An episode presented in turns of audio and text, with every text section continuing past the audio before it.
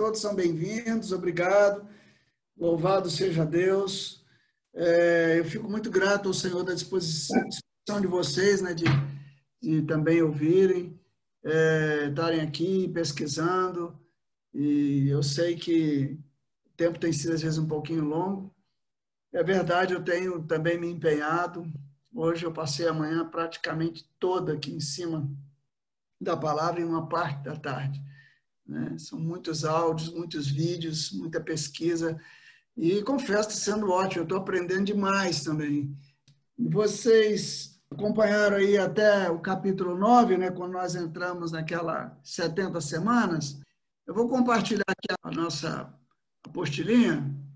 É, então, a gente teve, vou pegar aqui esse, só para dar uma revisãozinha nesse quadrinho aqui dos 2.300 anos. A gente já viu sobre essa interpretação dos adventistas, a gente já entendeu porque ela não é uma boa interpretação, mas é, é legal só para a gente ver aqui, né? É, como é que eles interpretam a questão das 70 semanas. Então, na concepção adventista, as 70 semanas já se cumpriram no ano 34 depois de Cristo, com a morte de Estevão, né? E se você jogar mais para frente aí mais 1810 anos, você vai ter os 2.300 anos do capítulo 8, vai chegar em 1844. Poxa, mas você não está falando nas 70 semanas? É porque capítulo 8 tem essas 2.300 anos, tem a abordagem das 70 semanas que estão no capítulo 9.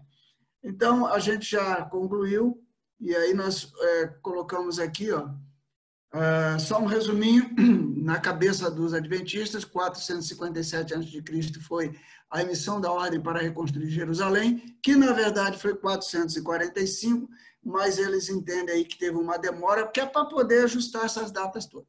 Em 408, Jerusalém foi construído, o Estado judeu restaurado, 27 depois de Cristo, o batismo de Jesus, 34 a morte de Estevão, e aí 1844, como Jesus não veio, eles entenderam que em 1844 Jesus entrou no Santo dos Santos, do Santuário Celestial.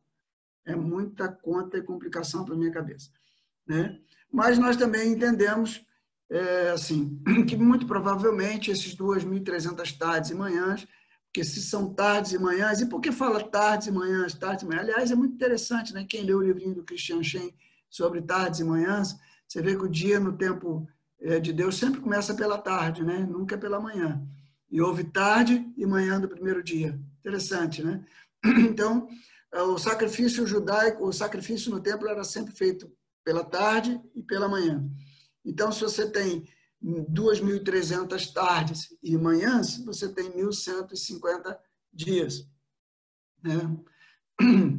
É, então, se você contar mais ou menos 1.150 dias, se a gente for interpretar literalmente aí também, nós vamos ver que é, três anos e três anos e três meses, mais ou menos, foi o período da opressão de Antíoco Epifânio, aquele rei Seleucida lá do norte de Israel, que era o governador da Síria. Se vocês estão lembrados, logo entre uh, o Império Romano e o Império Grego, nós tivemos um período aí de uns 30, 60, 90 anos, mais ou menos, acho que não deu isso tudo, não, do Império Seleucida, que foi uh, dividido entre os quatro generais de Alexandre, alguns dizem entre seis generais, mas de fato dois sobressaíram, um ao norte, que foi a Síria, e outro ao sul, no Egito. E eles estavam sempre em constante conflito, nós vamos ver isso de novo agora quando entrarmos na, no capítulo 11 de Daniel. Então, é, Antíoco Epifânio, ele, ele passou duas vezes, basicamente, na Palestina. Os Seleucidas acabaram ganhando a guerra contra os Ptolomeus e eles é, dominaram a Palestina. E Antíoco Epifânio, como era um, um tipo do anticristo, duas vezes passando por Jerusalém, voltando de combater lá no Egito, ele na primeira matou 40 mil judeus, e na segunda ele edificou um pouco sobre o altar, ele sequestrou as tábuas da lei e edificou um altar para Zeus. Então, assim, foi a profanação das profanações.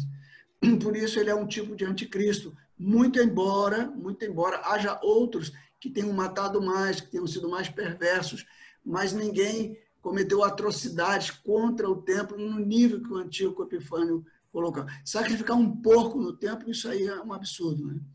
Mas, de fato, assim, o que parece que mais soa com uma mensagem apocalíptica é que Daniel está a dizer que 70 anos de cativeiro babilônico, profetizado por Jeremias, Jeremias capítulo 25, versículo 11, é, não resumiria todo, toda a disciplina de Deus sobre o povo judeu.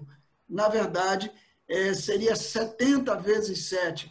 E nós comparamos isso ao perdão, quando Jesus fala que devemos perdoar 70 vezes 7, e certamente Jesus não está falando sobre 490 vezes que temos que perdoar, mas sobre um perdão total e absoluto. Então, o que Daniel está falando é que haveria um tempo maior e que ainda tinha coisa por vir. Mas a mensagem apocalíptica é sempre uma mensagem de conforto, mostrando que Deus há de triunfar no final, que a vitória é certa. Portanto, apesar do sofrimento, estejamos confortados com a palavra do Senhor. Né? Então, ah, nós falamos, entramos então nesse capítulo 9, basicamente eu, eu já resumi, que é a visão das 70 semanas. É, vimos um pouquinho sobre as características da oração de Daniel, como Daniel se identifica com o povo de Deus, ele que é um homem santo, reto, íntegro, temente a Deus. No entanto, ele não fica apontando, né? Hoje eu vejo muita pregação, né? Vocês devem ver também assim, porque você tem que fazer isso, né? Eu me lembro muito do Gilberto, nosso irmão querido Gilberto Luz, ele fala, é, ele falava isso, não sei se ainda fala, alguns anos atrás, do evangelho da pá e do evangelho da enxada. Né? O evangelho da pá é aquele que você joga para o outro, da enxada é aquele que você puxa para você. Você se inclui. Daniel se inclui nessa oração. De nós pecamos, nossos príncipes, e ele entende aquilo como uma disciplina do Senhor. Eu acho que esse coração de Daniel nós temos que ter agora durante o período da, é, do coronavírus. Nós temos que reconhecer isso, né? É, de fato, nós estamos de alguma forma, num princípio de dores, onde Deus, como de Jorge Mitian, colocou em xeque toda a humanidade apenas com uma mexida da pedra no tabuleiro. Então, nós vimos aí depois sobre as 70 semanas, a resposta de Gabriel. Somente em Daniel, no Velho Testamento, aparece o nome do anjo. Algumas interpretações, né? já vimos aqui, a interpretação histórica, a interpretação de Corã, a interpretação do Novo Testamento é, que é a interpretação mais importante aqui, eu acho. É a interpretação que Jesus dá a Daniel 12, 11. A ideia geral é de que o sofrimento sob o antigo Epifânio era um protótipo da queda de Jerusalém em 70 depois de Cristo. Então nós temos dois períodos, um 160 de Cristo e outro 70 anos depois de Cristo. E ambos, de certa forma, apontam para o final dos tempos também. Então, ah, a interpretação judaica cristã é parecida com essa do Novo Testamento e foi a que prevaleceu até o segundo, até o segundo século da era cristã. Ou seja, até mais ou menos o ano 200, 300 da nossa era, ninguém via Daniel como uma profecia ou como uma revelação para o tempo do fim, senão para o tempo do fim da disciplina do povo judeu. Essa aplicação foi evoluindo o entendimento, Deus foi nos dando, à medida que o tempo foi passando, foi complementando a, a visão é, para nós. Vimos também um pouquinho sobre a, a, o título Filho do Homem. É, Jesus considera o fato de que o núcleo do povo de Deus, né, os apóstolos, etc., se assentariam em tronos. Quando Jesus está falando isso lá em Lucas 22, de certa forma é é, e muitas vezes Jesus faz essa citação de Daniel. Ele fala sobre o abominável da desolação, que é um tipo de quem Antíoco Epifânio é um tipo.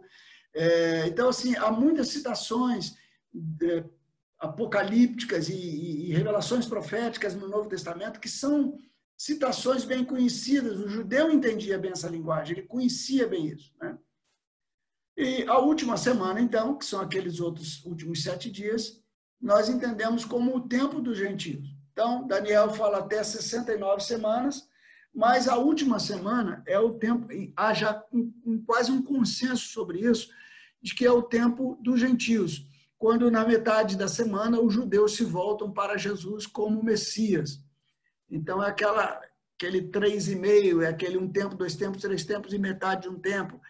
ou seja, naquele, na metade da semana, três e meio, metade de sete, ou um tempo indefinido, é, naquele período, os judeus se convertem. Ah, bem, segundo esse ponto de vista, Daniel 9, 24 é, é um programa para o futuro e não um relato do que aconteceu. Ah, temos aí também a reconstrução do templo, a restauração do culto judaico, que está dentro deste ponto de vista. Ou seja, nessa linha de pensamento, é, nessa última semana, o povo judeu voltaria para a Palestina, o que aconteceu em 1948. O templo vai ser erguido. Hoje nós sabemos que há um grande movimento. É, eu tenho ouvido depoimentos de rabinos judeus que falam que eles jejuam aí não sei quantas vezes é, a fim de que o templo possa ser reerguido. O problema é que no lugar do templo existe hoje uma mesquita muçulmana. É, talvez haja até uma restauração do sacrifício judaico para o povo judeu, porque o povo judeu não enxerga Jesus como Messias, e de certa forma, vindo este homem é, da iniquidade, os judeus o abraçariam, talvez até como o Messias.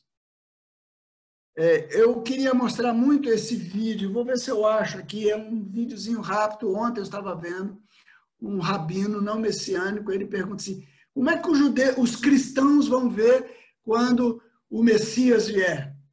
É a pergunta que ele faz. E ele é um judeuzão mesmo, né? Daqueles, a barba grande e tal, né? Judeu, como é que eu vou dizer, ortodoxo. E aí ele fala assim, provavelmente eles vão dizer que ele é o anticristo. Olha o cenário montado.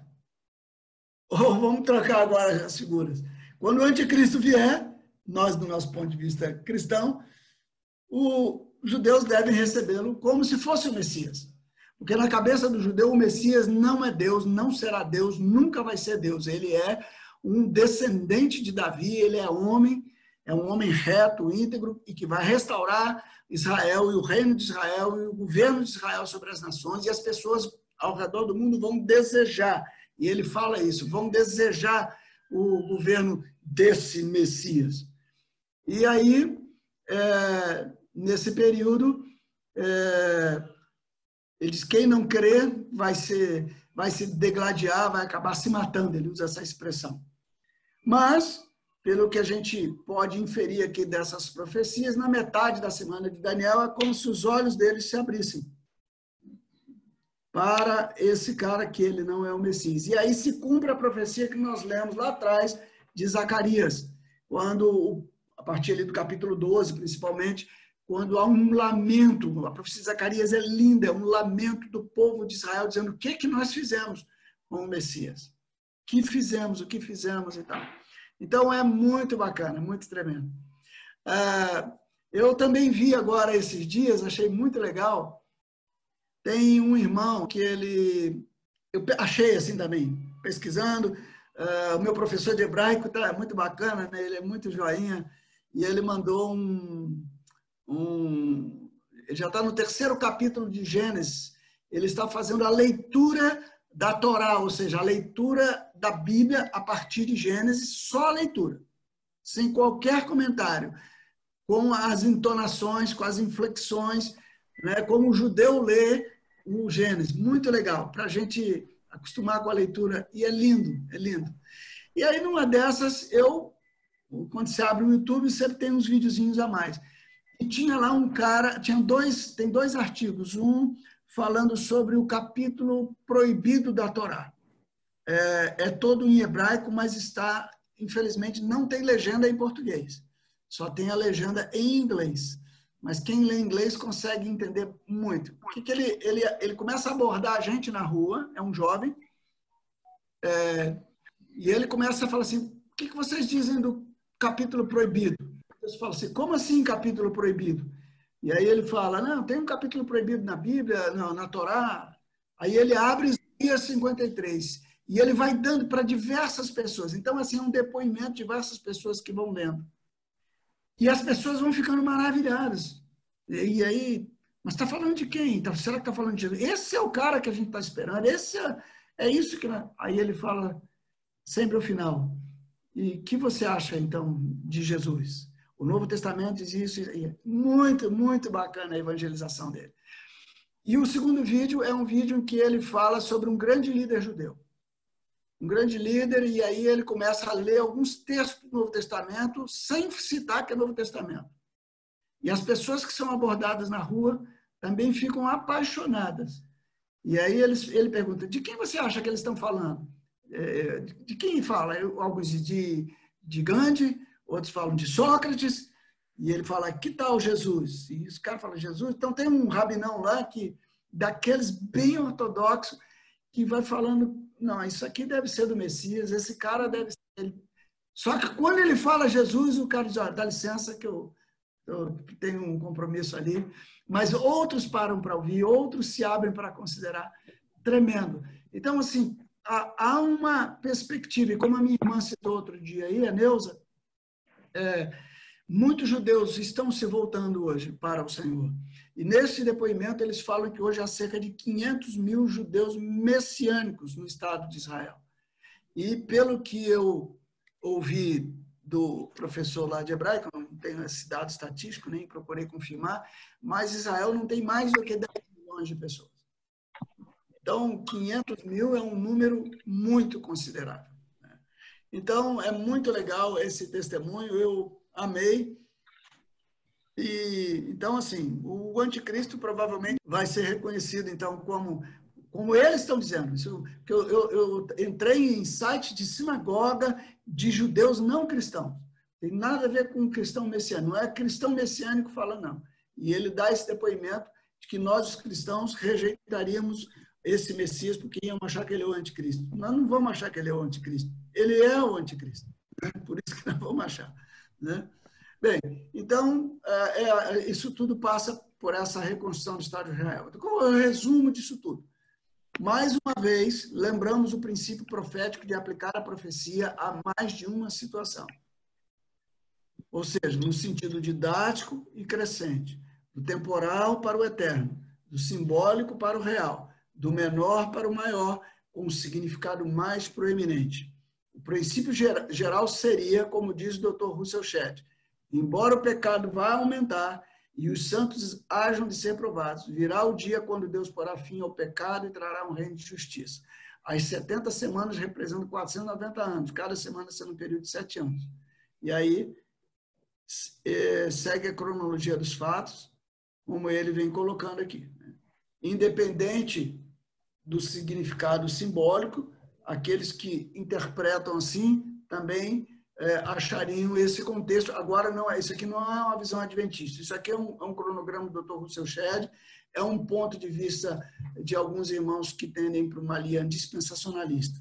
Diz assim, saída da ordem para restaurar Jerusalém, 445. Lembra que lá em cima é 454, se eu não me engano. Vigésimo ano do rei Artaxerxes, Neemias capítulo 2, versículos 1 a 6, Jeremias 9, 25. As primeiras 69 semanas terminaram com Cristo oferecendo-se como rei, Lucas 19, 38 a 44. Cristo morreu em 29 a 30 depois de Cristo. Já expliquei essa questão da diferença de data. A destruição de Jerusalém por Roma foi em 70 depois de Cristo. A última semana, sete anos, ao que tudo indica, bem distante, separada dos demais, será assim. Haverá um acordo feito pelo príncipe romano. É, e quando eu falo romano, novamente, quero destacar, não significa necessariamente na Roma atual. É aqui que os adventistas se pegam para dizer que a besta é o Papa. Né? E eu também não quero excluir essa possibilidade, mas eu acho muito arriscado a gente bater o martelo em questões que são discutidas há mil anos, no mínimo, aí, sei lá, pelo menos há 500 anos, depois da reforma. É, e que nunca se chegou a uma conclusão clara. E não é este o objetivo do estudo e nem o objetivo do Espírito Santo. O objetivo do Espírito Santo não é que a gente fique é, seguindo os passos do Papa, mas seguindo os passos de Jesus, para que quer seja quem for que vai se levantar em oposição ao reino santo do Senhor, nós possamos ter a sabedoria para identificar. Mas quando falamos de Roma, estamos falando do princípio de Babel, daquele, lembram do videozinho de Babel que tentou invadir o céu, tentou é, fazer a conexão entre terra e céu, que foi rompida quando o Jardim do Éden foi fechado. Quem lembra lá atrás, né, a gente tem e, e, passei aí, acho que no último, na penúltima encontro, só que já assim num contexto mais horizontal, quando o rei é, Éden era o conjunto intercessão. Ah, não, acho que foi lá em Portugal que eu falei para a igreja de Portugal. O conjunto do Éden era o conjunto intercessão entre terra e céu. De, depois, a é, conjunto intercessão, depois o, o, tabernáculo, depois o templo, depois Jesus e agora a igreja é o conjunto intercessão. Então, a igreja é o conjunto intercessão. Nós somos os sacerdotes, nós temos acesso a Deus e somos cidadãos da terra. Então, nós fazemos esse link entre céu e terra. Nós apresentamos a terra a Deus, o povo que não, eles não têm outra alternativa. E nós intercedemos a Deus por eles e falamos a eles da parte do Senhor como uma palavra profética. Então, Roma é este princípio, o princípio de Babel. Babel, o que, que foi então? Foi a tentativa humana, não divina, de recriar essa ligação entre terra e céu, e que Deus logo destruiu. É uma rebelião é, liderada por anjos caídos que, que envolveu todos os homens, está no capítulo 11 de Gênesis, e esse princípio de Babel vem se manifestando em vários reinos que se levantam contra Deus. Então, Roma teve esse aspecto muito forte e isso deve ser repetido nessa figura do anticristo no final dos tempos. Então, no meio da semana, este príncipe, o mesmo de 2 Tessalonicenses capítulo 2 e do Apocalipse, que nós já vimos, lá capítulo 13 em diante, porá abominações no santuário, à semelhança das figuras do anticristo já vistas em Antíoco Epifânio, o imperador romano, é, e o imperador romano também, ele, na verdade, Antíoco Epifânio é Seleucida, tá? E ele começará uma perseguição agora contra os judeus. No fim da semana, Deus trará o julgamento e um reino de justiça será estabelecido. Ok? Então, que, é, o capítulo 10 eu estou usando aqui como a, os irmãos do The Bible Project, eles colocam como a terceira visão, mas eu coloquei como a quarta visão, porque eu considerei como terceira visão a visão das 70 semanas. Então, eu não, não sei exatamente por que ele não considerou, não, na verdade, não, não pesquisei isso, mas também não faz muita diferença. Mas é importante saber que aqui é uma outra visão, com o Reino do Norte vindo é, contra o Reino do Sul, tem toda uma visão aí. O capítulo 10 e o capítulo 11, eles estão interligados. E o capítulo 12 é o capítulo final da, é o desfecho do livro apocalíptico de Daniel. Então, o capítulo 10, basicamente, é o encontro de Daniel com o anjo, é a visão, e o capítulo 11 é a descrição desses fatos. E a ênfase agora não é mais o império, ainda que ele fale no império é, medo-persa, ele parte do império medo-persa, considera o império grego e já entra direto na questão do, da Síria com o Egito, que são dos generais de Alexandre que substituíram o Império Grego. Né? Então, vamos ver lá então um pouquinho. Repasse da, na história e o fim dos tempos. Ok? Então, eu chamei o capítulo 10 de Daniel de O Mundo Visto de Cima. Me lembrei daquele programa que tem na, na TV, né? O Mundo Visto de Cima. E é a visão que Daniel tem e no terceiro ano do rei Ciro. Ciro é o rei que é, mandou povo judeu voltasse à Palestina para reconstruir o templo, né? no Império Persa já, já tinha se passado o Império Babilônico, agora o Império Medo-Persa, e Ciro permite que eles voltem. No terceiro ano do seu reinado, é, alguns não voltaram, alguns quiseram continuar na Babilônia. Então, há um clima de, de lamento porque esses não voltaram. E Daniel está um pouco preocupado com isso. Então, no terceiro ano de Ciro, rei da Pérsia, versículo 1, foi revelada uma palavra a Daniel, cujo nome se chama Beltesazar, e a palavra era verdadeira e envolvia grande conflito. Ele entendeu a palavra e teve a inteligência da visão, como é próprio de Daniel em todo o livro. Naqueles dias, eu, Daniel, pranteei durante três semanas.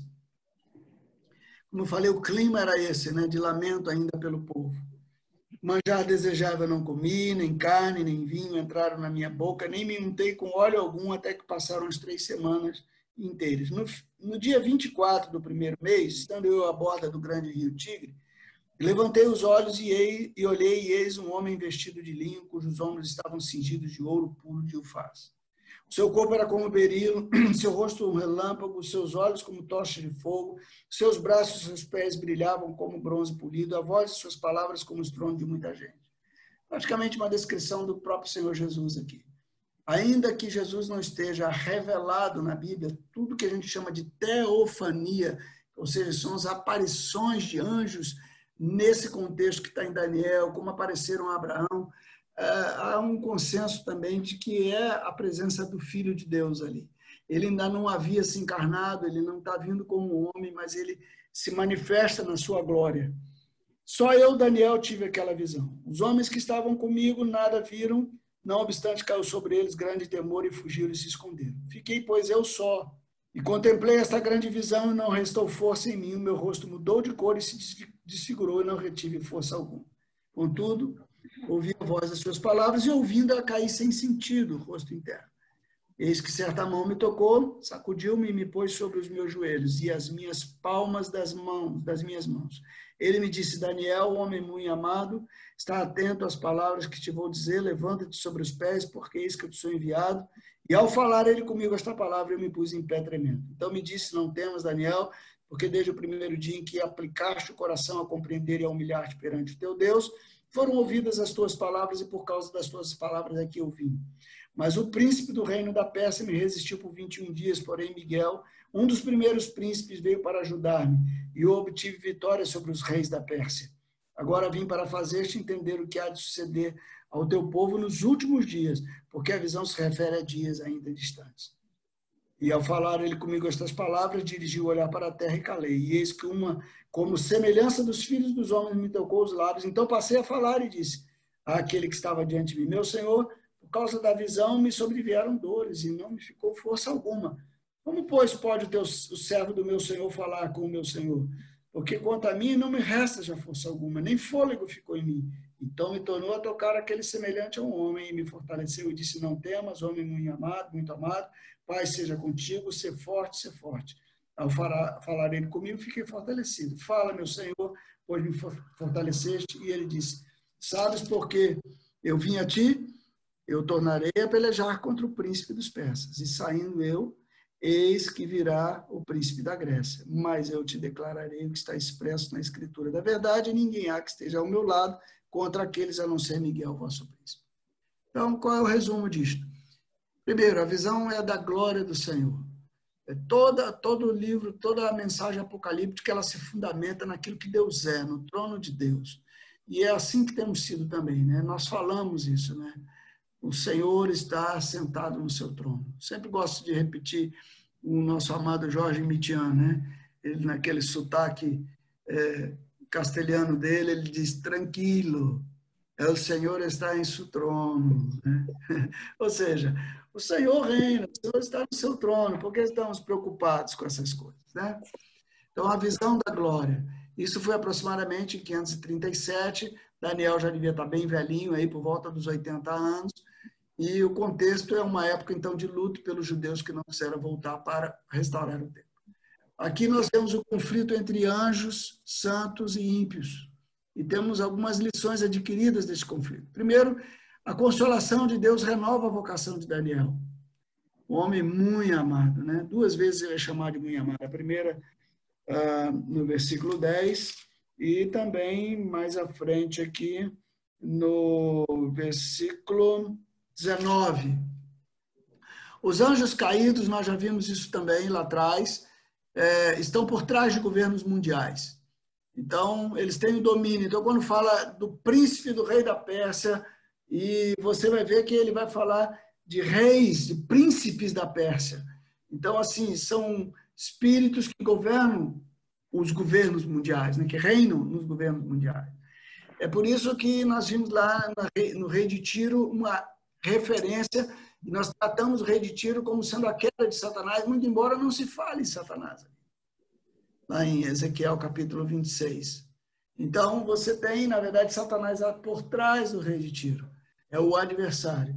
E o rei da Pérsia, esse príncipe aqui, é um, é um principado, né? em outras palavras, é um, uma entidade muito forte, de tal forma que é, o anjo tem que pedir auxílio ao, a Miguel, né? E Miguel, então, é, vai em auxílio. Miguel é como se fosse o príncipe por trás de Israel, o vosso príncipe. É ele quem cuida de Israel. Ele assim aguarda em todo lugar. Na verdade, é, eles a doutrina mormon, por exemplo, ela fala muito sobre é, como esses anjos foram espalhados pelos planetas, por exemplo. É por isso que nós as pessoas adoram, né? os, os ímpios adoram os planetas, adoram as estrelas. No fundo, no fundo, ninguém está adorando estrela. Está adorando o espírito que está por trás de tudo aquilo. Está adorando a criação, ou o querubim caído, ou o anjo caído que está por ali. Né? Então, nós temos isso ali. Então, Miguel é considerado um dos principais anjos e a proteção divina sobre Israel. Também diz que a visão é para dias distantes, é para o fim dos tempos, e seu foco é o povo judeu. A visão não é para a igreja. O livro de Daniel não é um livro para a igreja. Ele trata da igreja quando trata do final de toda a história. Mas o livro de Daniel é um livro cujo tempo dos gentios está oculto ali. Ele não aparece claramente, senão nas entrelinhas. Por ser uma grande visão, uma visão determinada e forte, requer uma grande força espiritual. Então, Daniel se sente muito enfraquecido, mas o anjo do Senhor o toca e ele é renovado em força para prosseguir no entendimento. Daniel vai ser introduzido numa visão ampla e detalhada, como é próprio da literatura apocalíptica. Né? E aí, então, temos os versículos 20 e 21. Então, o capítulo 10 é um capítulo introdutório ao capítulo 11. A visão é o capítulo 11. O que, que trata o capítulo 11? O capítulo 11 trata de Dario, o rei persa, depois, relembrando, Império Assírio, Império Babilônico, Império Persa, Império Grego, Império Romano. Entre o grego e o romano, nós temos aí um, podemos chamar um governo dos Seleucidas, que é aqueles dois, são aqueles dois Seleucidas, é, é, junto com os Ptolomeus, são os que governaram nesse período intermediário, mas logo sucumbiram diante do Império Romano. Então, é, já está terminando o período Medo-Persa, Ciro já está passando, e é, Dario é o último grande rei ali, Dario I é o que vai, de certa forma, é, lutar contra é, Alexandre Magno, ou Alexandre o Grande. Né?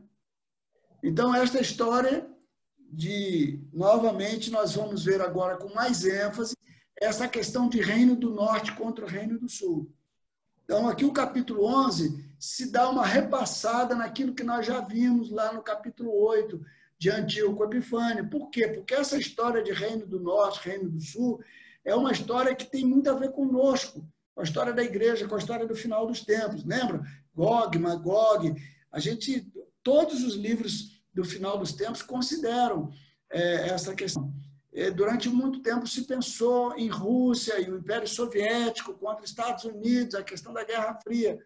E vocês vão ver que isso aí também não está de tudo errado, não tem fundamento para se pensar isso, nós vamos ver um pouquinho mais à frente, vocês vão entender.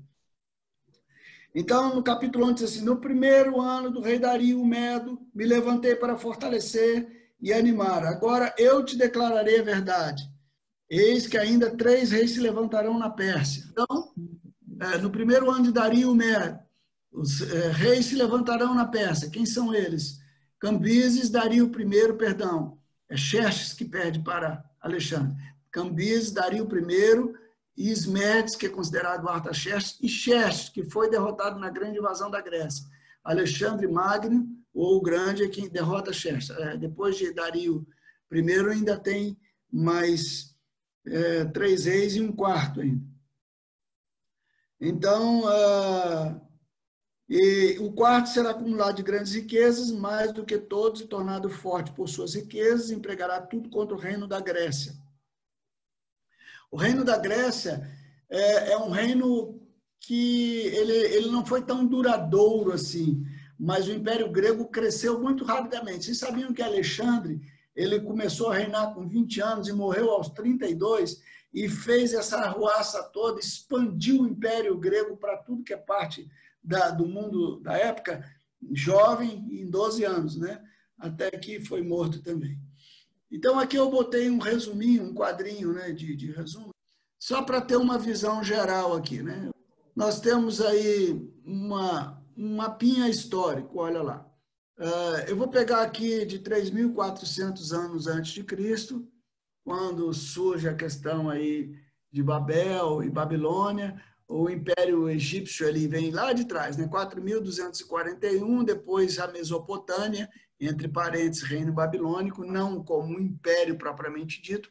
O Império Babilônico ainda havia de, de aparecer, né? É, de certa forma, aí eu estou vendo que está faltando, Paraná, faltou o Assírio. faltou aqui, né? Porque entre ele considerou Mesopotâmia, mas está faltando aí o Império Assírio, porque o Império, o Reino Babilônico mesmo começa por aqui assim, ó, 500, é, desculpe, 605 é, antes de Cristo. Aqui, é, 753, 722 aqui, está vendo onde eu estou passando o mouse? Aqui foi quando o Reino do Norte foi levado para a Síria, cuja capital era Nínive, onde Jonas depois vai profetizar também uh, lá no século VI, né? antes de Cristo. Então, nós temos aqui o Império Egito, o, apesar de o Império Babilônico uh, ser o império que governou tudo, o Egito está lá ainda. Né? Então, por isso vocês veem essas superposições. Mas, vamos assim dizer, o Império Assírio é, termina aqui em 605, mais ou menos aqui, antes de Cristo, na Batalha de Carquemes. Daqui começa o Império Babilônico, vai descendo, é, mais ou menos aqui, 560 por aí, começa o Império Persa, Medo-Persa, e a Grécia, como Mesopotâmia, vem correndo paralelo aqui, mas o Império Grego ele vai se manifestar mesmo aqui, ó, é, 400 e alguma coisa antes de Cristo. Né? E ele vai até aqui o ano 323, alguns falam 333. Não sei se esse número está muito bom, eu não estou gostando muito desse mapinha, mas foi o que eu achei. Uh, os Seleucidas estão aqui, ó, tá logo depois de Alexandre Magno, vão até 64 a.C., e em 64 a.C., então, vai começar propriamente o Império Romano. 64 começa o Império propriamente começa aqui e vai aí até 300 e pouco, né? Quando o Império é dividido, o Império Romano, é, em, du, em, du, em duas partes, o Império Oriental, cuja capital é Constantinopla, e o Ocidental, cuja capital é Roma. Então, é, o Império Constantinopla vai até aqui, 1457, nós vamos entrar na época das Cruzadas, né? e aí entra a questão dos muçulmanos, e aí é uma outra história. Então, isso aqui é para a gente ter uma ideia de como é que foi a geografia desse período. Então, o capítulo 11 vai tratar basicamente desse período aqui dos Seleucidas, que vai entre é, esse período aqui entre, na verdade, 300 e pouco, né? até, ou antes um pouquinho, 200 e pouco, até, é, cento, uh, até 64 a.C., tá? É, quando então começa o Império Romano. Nesse período, nós temos basicamente dois reis, que são o rei do norte e o rei do sul. Então, é, o, que, o capítulo 11 vai tratar desse período dos Seleucidas. Então, eu não vou ler o capítulo todo aqui, por quê? Porque basicamente você vai ler lá. Então, o rei do norte veio para ganhar com o rei do sul, aí o rei do sul é, venceu o reino do norte. Daí o reino do norte voltou para outra vez, e aí deu uma filha dele para casar com o rei do norte. Então, é o, é o contexto do capítulo 11 aí até o versículo 20. No versículo 21, se volta de novo a falar de Antíoco Epifânio. Então você veja que Antíoco Epifânio é um personagem importante no livro de Daniel. Então a história é repassada novamente em detalhes, com alguns detalhes, desculpe a repetição, acerca da preparação da vinda dos dois pequenos chifres. O primeiro pequeno chifre, e a ordem está ao contrário, O primeiro pequeno chifre, na ordem cronológica, seria o pequeno chifre do capítulo 7 de Daniel, que sai do Império Romano, daquela cabeça que tem dez chifres, de onde cai três chifres e levanta um chifre pequeno. O outro chifre é do capítulo 8, que vem do Império Grego, lembra? Tem o, bode, o, o, o, carneiro com dois chifres e o bode peludo. O carneiro com dois chifres representando o Império Medo-Persa, o bode peludo representando o Império Grego. E o Império, esse chifre, então, ele cai e aí dele saem quatro chifres e depois se levanta um pequeno chifre, que é Antíoco Epifânio. Então, é, vai se tratando dessa, dessa questão palestina. No primeiro ano de Dario Medo, nós já vimos o livro, os reis que se levantaram quem são, então aqui tem um resuminho que eu fiz só para a gente ganhar tempo. Né? É, então, aqui, ó, guerra entre sul e norte. A princípio, o sul, que é o Egito, sul da Palestina ali, o Egito, né, é considerado o sul da, da Síria, melhor dizendo, né, tá meio que à esquerda, meio que a oeste da Palestina. O sul da, da, da, da, da Síria é o Egito. E é a dinastia dos Ptolomeus que nós já vimos. Prevalece contra o norte, que é a Síria, dinastia dos Seleucidas. Uma aliança entre eles leva Berenice. Berenice é filha de um rei do sul e a reinar no norte. E vocês vão ver que isso é citado. A história depois vai falar como isso se cumpriu. Capítulo 11, versículo 6. Mas ao cabo de anos, eles se aliarão, se aliarão um com o outro. A filha do rei do sul casará com o rei do norte para estabelecer a concórdia. Ela, porém, não conservará a força do seu braço, é, ele não permanecerá nem o seu braço, porque ela será entregue, bem assim os que a trouxeram, e seu pai que a tomou por sua naqueles dias, naqueles tempos. Então, o norte cresce, é, acaba prevalecendo contra o sul, e aí há um império Seleucida, porque o norte é do Seleucida. E aí surge Antíoco Epifânio. Então, é, você vê uma guerra. Mas por que, que essa ênfase na guerra do sul contra o norte? Porque isso, lá na frente, vocês vão ver que isso há, uma repetição disso quando se fala do final dos tempos, dessa guerra do sul contra o norte. Antíoco Epifânio é o rei sírio, que, Ciro, que ferirá Israel, é um tipo do anticristo, e novamente aqui, em detalhes, é descrito, é, do versículo 21 ao 35, a sua maldade, a sua abominação contra Deus. Então, só para ganhar um pouquinho de tempo, eu não vou ler o texto todo. Mas só um pouquinho. Depois se levantará em seu lugar um homem vil, ao qual não tinha dado a dignidade é real, mas ele virá caladamente e tomará o reino com intrigas, etc. E, e aí vai descrevendo ele e toda, é, toda a sua impiedade, né?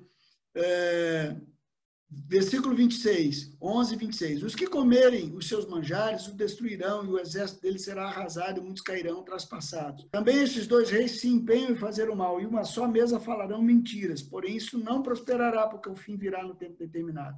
Então tornará para a sua terra com grande riqueza, o seu coração será contra a santa aliança, fará o que lhe aprouver, tornará para a sua terra. No tempo determinado, tornará a avançar contra o sul. Lembra que Antigo Epifânio foi duas vezes contra o sul, mas não será nesta última vez como foi na primeira, quando ele matou 40 mil judeus. Porque virão contra ele navios de Quitim, o reino sul, o Egito estava aliançado com Roma, e lhe causarão tristeza, ele perde a batalha, voltará e se indignará contra a santa aliança e fará o que lhe aprouver, e tendo voltado, atenderá aos que tiverem desamparado a santa aliança. Dele sairão forças que profanarão o santuário, a fortaleza nossa, e tirarão sacrifício costumado, estabelecendo a abominação desoladora. Então, aquele negócio de sacrificar um porco foi como uma abominação. Isso é o tipo de tudo que o anticristo vai fazer. Por isso, muito importante essa colocação, essa visão de Antíoco Epifânio. Ele é uma figura do, do anticristo. Aos violadores da aliança, ele com lisonjas perverterá, mas o povo que conhece ao seu Deus se tornará forte e ativo. Os entendidos entre o povo ensinarão a muitos, todavia cairão pela espada e pelo fogo, pelo cativeiro, pelo roubo por algum tempo. Ao caírem eles, serão ajudados com um pequeno socorro, mas muitos se ajuntarão a eles com lisonjas. Alguns dos entendidos cairão para serem provados, purificados e embranquecidos até o fim, o tempo do fim, porque se dará ainda no tempo determinado. Aí há uma mudança de personagem. Este rei não está mais falando de Antíoco Epifânio. Antíoco Epifânio é um tipo, mas de certa forma é como se, vamos assim dizer, como se os dois chifres se juntassem num personagem. A abominação de Antíoco Epifânio com a força daquele outro chifre lá do capítulo 7. Porque estamos caminhando a, a, como num funil, você está entrando agora com uma visão final. Este rei, quem é este rei? O rei do capítulo 7, com a abominação do rei do capítulo 8, que é Antigo Epifânio. Fará segundo a sua vontade, se levantará e se engrandecerá sobre todo Deus. Contra o Deus dos deuses falará coisas incríveis e será próspero até que se cumpra a indignação, porque aquilo que está determinado será feito não terá respeito aos deuses de seus pais, nem ao desejo de mulheres, nem a qualquer Deus, porque sobre tudo se engrandecerá, mas em lugar dos deuses honrará o Deus das fortalezas, ou o Deus das guerras. A um Deus que seus pais não conheceram, honrará com ouro, com prata, com pedras preciosas e coisas agradáveis. Com auxílio de um Deus estranho agirá contra as poderosas fortalezas. E aos que o reconhecerem, multiplicar-lhes a honra e fá-los a reinar sobre muitos, e lhes repartirá a terra por prêmio. No tempo do fim, o rei do sul lutará contra ele, e o rei do norte. Veja, estamos novamente falando de rei do sul e do norte, mas agora já não é aquele rei do sul e do norte histórico, mas profeticamente o que eles representam.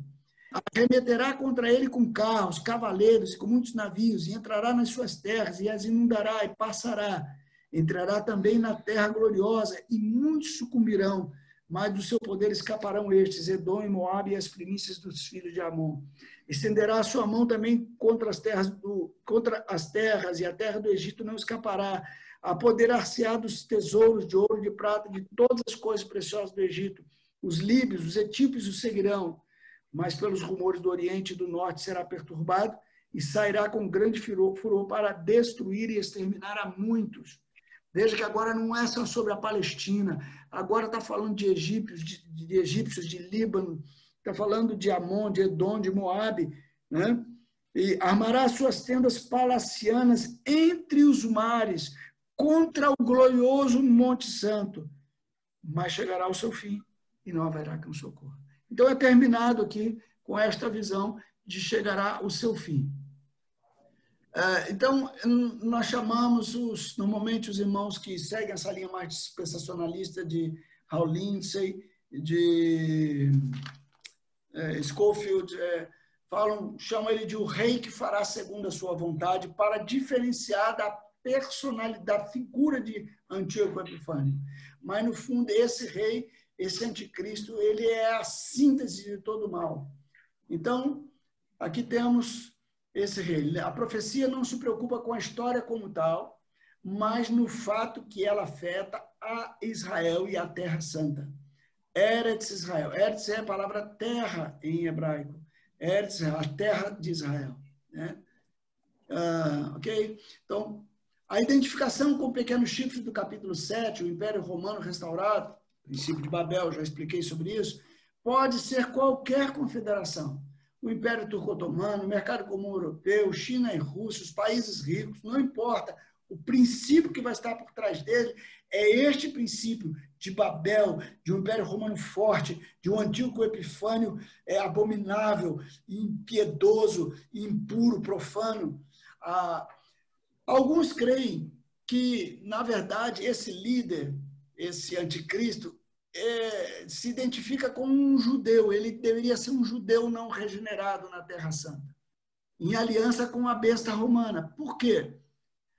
Primeiro, porque cita aqui que ele não terá respeito aos deuses de seus pais, despreza o Deus de Israel, não se importa com a esperança messiânica. A esperança messiânica é chamada aqui no livro de Daniel e há um consenso também de praticamente todos os autores que está falando aqui, quando fala o desejo das mulheres gentias, o desejo pela vinda do Messias. Né? É, e aqui eu quero fazer uma consideração muito interessante, não, por favor, não tome isso como absoluto, como uma afirmação absoluta, mas preste bem atenção nisso que eu vou falar aqui agora. Eu queria fazer umas considerações sobre o sionismo. Eu não sei se vocês já ouviram falar sobre isso. Bom, uh, nós é, esse, esse final de semana discuti muito isso com Érica e com outros irmãos e li, li bastante, eu vi vídeos, é, tive que assistir vários vídeos e, de, e algum, ver algumas resenhas de livros, é, judeus ortodoxos.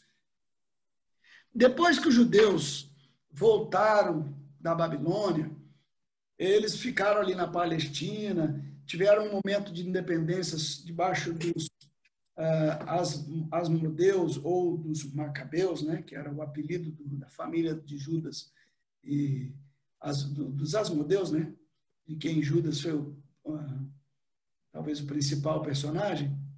Não é o Judas Iscariote, Judas Macabeus, Macabeu.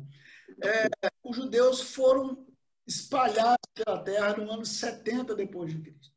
E praticamente só voltaram a se reunir é, em Israel agora no ano de 1948. É, como vocês viram, naquela volta para a Palestina, muitos judeus não voltaram. Muitos judeus ficaram na Babilônia. E da Babilônia, eles foram é, indo para vários outros lugares do mundo. Foram viajando, foram constituindo família e etc. É, então, se criou duas correntes de judeus. Uma corrente chamada de judeus askenazes são os judeus mais europeus, no sentido daqueles da, da, do lado oriental da Europa. E tem muito a ver com judeus alemães, por isso também, de certa forma, ah, ah, o nazismo bateu muito forte ali na Alemanha por conta dos judeus que lá havia. Né? E os judeus sefarditas, que são judeus que estão mais para o lado de cá, na Península Ibérica, ali, tá, é, Espanha e depois Portugal também. Então, existem duas correntes de judeus, okay? duas linhas de judeus. Provavelmente esses judeus askenazes seriam esses judeus, segundo uma linha, desses judeus que não voltaram para a Palestina na época da Babilônia e foram se espalhando ali por toda a Europa e Ásia. Enquanto que os judeus sefarditas foram judeus que voltaram, mais ou menos assim, em linhas a grosso modo. Mas eu queria considerar aqui duas teorias sobre os judeus askenazes. A primeira teoria sobre os judeus askenazes, presta atenção nisso aqui, porque é bem interessante, não posso, podemos afirmar a veracidade disso mas é interessante considerar. Seria uh, os judeus askenazes, alguns acreditam que vieram da Babilônia, outros não, outros creem que os judeus askenazes vieram dessa região aqui, olha, que é a região chamada da Casária. O que é a Casária? A Casária é essa região aqui, ó, ao norte do Mar Negro, entre o Mar Negro e o Mar Cáspio, vendo? Então, ah, o uh, que, que seria mais ou menos isso? Ó, tá vendo aqui mais embaixo, ó, o Império Bizantino. Então aqui, ó, Mar Negro, Império Bizantino. Esse é um mapa de 850 depois de Cristo. Esses caras, eles eram muito violentos, eram brancos, os olhos azuis, ruivos, né? E muito violentos, muito desculpe, muito sanguinários. É, estão aqui, de certa forma, um pouco, um pouco próximo do que seria a antiga União Soviética ou a Rússia, né? Aqui temos a Geórgia, né, a República da Geórgia, que foi parte também da União Soviética. Aqui está o Império Bizantino. O que é o Império Bizantino? O Império Bizantino é, digamos assim, a parte oriental do Império Romano. A parte ocidental ficou lá em Roma, está mais à esquerda, para o lado de cá, e que, cuja capital é Roma, Itália, a península, a botinha da Itália vai estar por aqui. E para cá está o Império Bizantino, que, cuja capital era Constantinopla, que depois virou Istambul, que é a porta de entrada da Turquia, muito embora não seja a capital da Turquia, é, digamos assim, a, a, talvez a cidade mais próspera ali no sentido comercial da região da entrada da Ásia para a Europa. Né? Então, ali está. Aqui embaixo vocês têm ah, já um domínio é, da Mesopotâmia, tá vendo? A peça, ó, aqui, ó, aqui perto do Mar Mediterrâneo está a Palestina, aqui está a Mesopotâmia, onde estava a Babilônia, e aqui, nessa época, já tinha surgido o tal do Maomé, e após Maomé começou é, o governo dos califas, então aqui você tem o califado, aqui está a Pérsia, que hoje é o Irã, Então, esses caras estão aqui. Muito bem. Então, tem um mapinha aqui mais embaixo que eu também postei, que é um mapinha um pouquinho mais colorido, mais bonitinho. Aqui está, tá vendo? Mais moderno. Então, aqui a antiga União Soviética, estão vendo lá? Essa, essa bolinha aí, ó, novamente, entre o Mar Negro e o Mar Cáspio, seria essa região da Casária. Ok? Ah, muito bem. E aqui, hoje, onde estão a Bulgária, a Turquia, a Romênia, Iugoslávia, Hungria, né? Muito bem. Então, a, essa teoria vai dizendo o seguinte: a Casária é esse reino entre o Mar, e o, e o Mar Negro e o Cáspio, realmente eles existiram, na antiga região da Rússia, ou antiga União Soviética. Em 1300, um cara chamado Heinrich von Neustadt, 1300 antes depois de Cristo, tá vendo? Descreveu-os como o povo de Gog e Magog. Em 860 depois de Cristo, uma delegação de Casares vai a Constantinopla, lá embaixo desce, que hoje é Istambul, nós já vimos, e se torna cristã. Porém, eles têm problema com a Trindade, com a doutrina da Trindade. Eles são monoteístas do ponto de vista religioso, é essa a diferença. Mas a opção deles, eles fazem uma opção pelo judaísmo. Isso, de certa forma, se daria por motivos políticos. Porque se eles fossem cristãos, eles teriam se submeter ao Império Romano. E se eles fossem eh, se converter, se dissessem convertidos ao Islã, eles teriam que estar sujeitos ao califa, eh, ao, ao califado. Então, eles optam por se converter ao judaísmo. Mas um pouco mais na frente, então eles são derrotados pelos vikings, os vikings são daquela região da Escandinávia, Noruega, etc. Né? Então, é, digamos assim, é, esses casares, então, que perdem o governo, que perdem o seu império ali agora, eles acabam sendo espalhados pela Hungria, pela Polônia, pela Europa Oriental. Então, esses casares que não eram judeus originalmente, mas que se converteram, entre aspas, ao judaísmo, eles vão povoar essa Europa Oriental. E eles seriam descendentes de Meseque e Tubal, que são filhos, não folhas, né? filhos de Jafé, e seriam hoje os Askenazes. E deles vêm os judeus sionistas. O que são sionistas? É, sionistas, eles são sionistas porque pregam, creem, lutam com todas as armas pela reconstrução do Estado de Israel. Sião é lá a terra de Israel.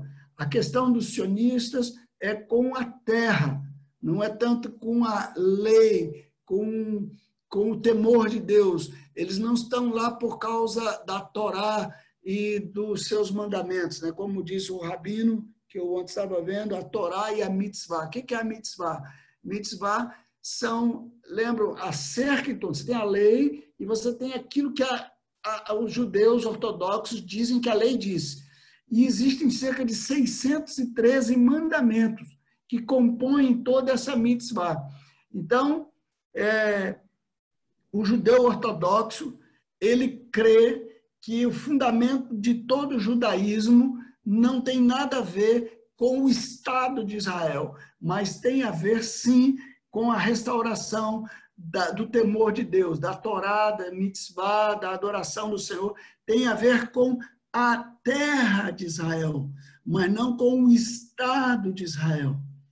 Porém, os judeus sionistas, sionistas eles já estão é, lutaram pela construção, reconstrução do Estado de Israel, e, segundo essa corrente, segundo essa maneira de pensar, eles são aqueles que são, foram responsáveis pela reconstrução do Estado de Israel em 1948. Eles reconstruíram o Estado de Israel em 1948, não estão ligando para a Torá e para coisa nenhuma, para a lei, para nada. Eles querem a terra, é, porque creem que a terra, eles precisam de uma terra para viver, etc. E e, de certa forma, eles encontram até uma certa oposição dos rabinos. Muito embora é, o rabino que eu ouvi é um rabino bem conservador, ele reconheça a utilidade dos sionistas, porque protegem o Estado de Israel, com, protegem todos os judeus com o Estado, com o exército, com tudo mais, mas ele fala, esses caras não têm nada, nenhum temor de Deus. Por isso o Estado de Israel é quase um Estado laico, leigo, como é o nosso Estado aqui no Brasil. Então, eles seriam judeus dominantes. E os judeus sefarditas, né, é, seriam os judeus judeus mesmo. Então, depois que Israel voltou em 1948 para o Estado de Israel, lá para a Palestina, eles começaram a chamar os judeus do mundo todo, porque eles precisavam de trabalhadores. E os judeus é, sefarditas, que são esses que saíram de Portugal, com Cristóvão Colombo, com Pedro Álvares Cabral, na busca das Índias, que colonizaram a América do Sul, e é por isso que nós somos, assim, segundo essa corrente, volto a dizer, é a parte pobre do judaísmo, né? Então, eles voltam para Israel para ser a mão de obra de lá. Então, esses judeus, que segundo essa corrente chega a quase 80% dos judeus, e independente se de fato eles são judeus que vieram da Babilônia ou vieram da Casária, na verdade eles são a grande maioria, eles é, dominariam toda é, a Palestina. É, há uma citação lá em Apocalipse capítulo 3, vers 3, versículo 9, sobre aqueles que se dizem judeus, mas não são. Né? É, então, é, tem essa corrente aí. É, outros creem que os esses judeus são originários dos judeus que não voltaram da Babilônia, como eu falei na época de Ciro, e foram se misturando as nações. Eles estavam espalhados na Europa Oriental, voltaram à Palestina em 1948 como Estado de Israel. Portanto, eles são semitas, sim, são descendentes de Sem. Porém, vieram já contaminados e tudo, e por isso o Estado de Israel tem toda essa característica, é, é, perdeu esse senso religioso, porque isso foi se diluindo ao longo desses anos todos de quase dois mil anos de história. Ah, então, é, teoria sobre os sefarditas. Os sefarditas são os descendentes de Sem, por isso semitas, que se situaram na Espanha e migraram para Portugal e posteriormente para as Américas. Segundo alguns, os sionitas, sionistas, desculpa, seriam os judeus ricos, cerca de 80%, que oprimem os 20% pobres e seu propósito seria dominar o mundo, e eles estariam é, ligados, desculpe aí o erro de português, à nova ordem mundial. Então, de certa forma, alguns creem que o anticristo judeu viria dessa ordem dos judeus sionistas. E se vocês forem observar, grande parte dos judeus que realmente dominam o mundo estariam, de certa forma, ligados aos judeus ashkenazi, não aos judeus é, sefarditas. Se for verdade essa teoria, pode ser que Gog e Magog, então, realmente venha, venha lá do lado da Rússia mesmo, porque essa é a origem deles ali, próximo à União Soviética.